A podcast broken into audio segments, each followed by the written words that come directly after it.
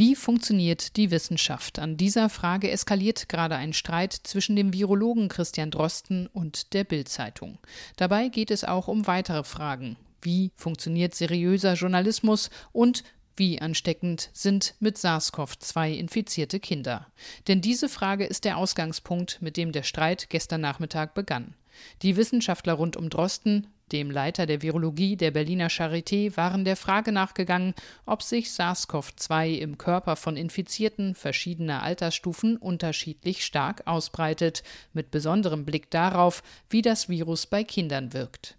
Sie untersuchten insgesamt mehr als 3700 Infizierte aus der Zeit zwischen Januar und April, darunter 53 Kinder unter elf Jahren, also Kinder im Krippen-, Kindergarten- und Grundschulalter.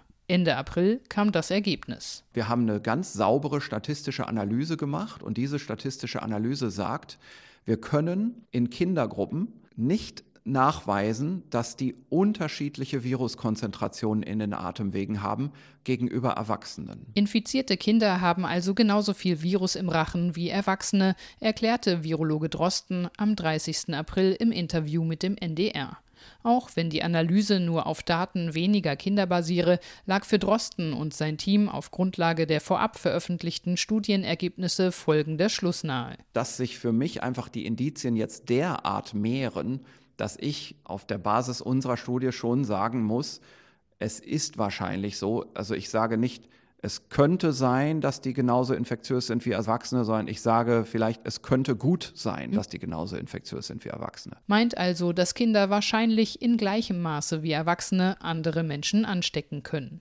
Die Studie wird seitdem in der Fachöffentlichkeit kontrovers diskutiert, so wie es stets mit solchen Vorpublikationen passiert. Und es gibt auch Kritik Etwa, dass die Studie Aussagen aufgrund von nur wenigen infizierten Kindern treffe oder dass nicht nur die Anzahl von Viren im Körper von Infizierten über die Ansteckungswahrscheinlichkeit entscheide. Vor allem aber gab es Kritik an den verwendeten statistischen Methoden. Aktuell sind die Wissenschaftler an der Charité daher dabei, die Kritik ihrer Kolleginnen und Kollegen in ihre Forschungsergebnisse einzuarbeiten. Das ist ja gerade Teil einer wissenschaftlichen Veröffentlichung. Und wir sehen diese ganze Sache, die hier in Twitter und so weiter gelaufen ist, schon auch als eine Vorbegutachtung. Wir haben uns genauso verhalten, wie man sich eben dann auch verhält den Kollegen gegenüber. Wir haben die Kritik gesammelt und darauf eine schriftliche Antwort verfasst und die diesen Autoren auch zurückgespiegelt, wie wir damit umgehen wollen, jetzt unsere Analyse zu verbessern. Und wir sind jetzt dabei, an einem Update dieser Studie zu arbeiten, bevor wir die dann formal zur Publikation einreichen. Wir hoffen, dass wir das vielleicht bis Ende dieser Woche schaffen. So Drosten heute. Nun zum Streit. Die Kritik an den Ergebnissen der Vorveröffentlichung hatte die Bild-Zeitung gestern Nachmittag zum Anlass genommen, die Studie von Drostens Team in einem Artikel in Frage zu stellen, unter der Überschrift Fragwürdige Methoden. Drosten-Studie über ansteckende Kinder grob falsch. Wie lange weiß der Star-Virologe schon davon? Die Zeitung zitiert vier Wissenschaftler, die nach Auffassung der Bild die Aussagekraft der Charité-Studie anzweifeln.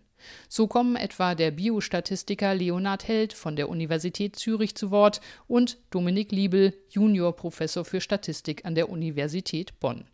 Beide interpretieren die Studiendaten der Charité so, dass im Mittelwert doch mit zunehmendem Alter mehr Virus im Körper von Infizierten ist.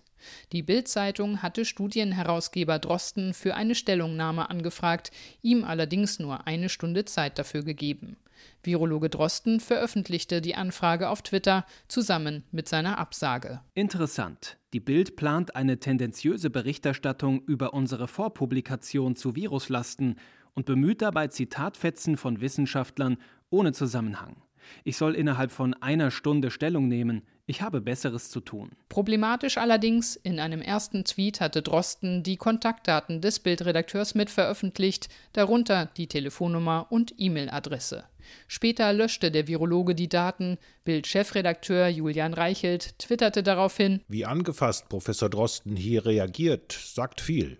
Auch über seine Art, mit freien Medien umzugehen. Er hätte selbstverständlich wie überall üblich um Fristverlängerung bitten können, aber er zieht es vor, unseren Kollegen massivsten und übelsten Drohanrufen auszusetzen. Nun tobt der Streit um die Frage, ist das seriöser Journalismus? Von zahlreichen Seiten kommt Kritik an der Berichterstattung der Bild-Zeitung, unter anderem von den im Artikel zitierten Wissenschaftlern selbst. Sie verurteilen einhellig, wie die Bild ihre Aussagen verwendet hat. So schreibt der Bonner Statistikprofessor Liebel auf Twitter, dass er von keiner Anfrage der Bild gewusst habe und sich von dieser Art, Menschen unter Druck zu setzen, aufs schärfste distanziere. Auch die drei weiteren Wissenschaftler twitterten, dass sie von Bild nicht interviewt wurden. Der Wirtschaftsprofessor Jörg Steue, der an der Cornell-Universität in den USA Statistik lehrt, legte sich dafür sogar extra einen Twitter-Account an und schrieb in seinem ersten Tweet: Ich will nicht Teil einer Anti-Drosten-Kampagne sein. Ich stand und stehe in keinerlei Kontakt zu Bild. Natürlich habe ich höchsten Respekt vor Christian Drosten. Deutschland kann froh sein, ihn und sein Team zu haben. Denn aus Sicht der Wissenschaft liefert die Studie der Charité Erkenntnisse über die Virusmenge im Körper infizierter Kinder, trotz aller Kritik.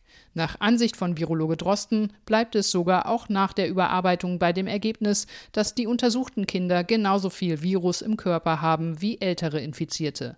Und journalistisch Fakt ist, dass Drosten seit Beginn der Pandemie insbesondere durch seine Podcasts stark in der Öffentlichkeit steht und so zur Zielscheibe für Kritik geworden ist.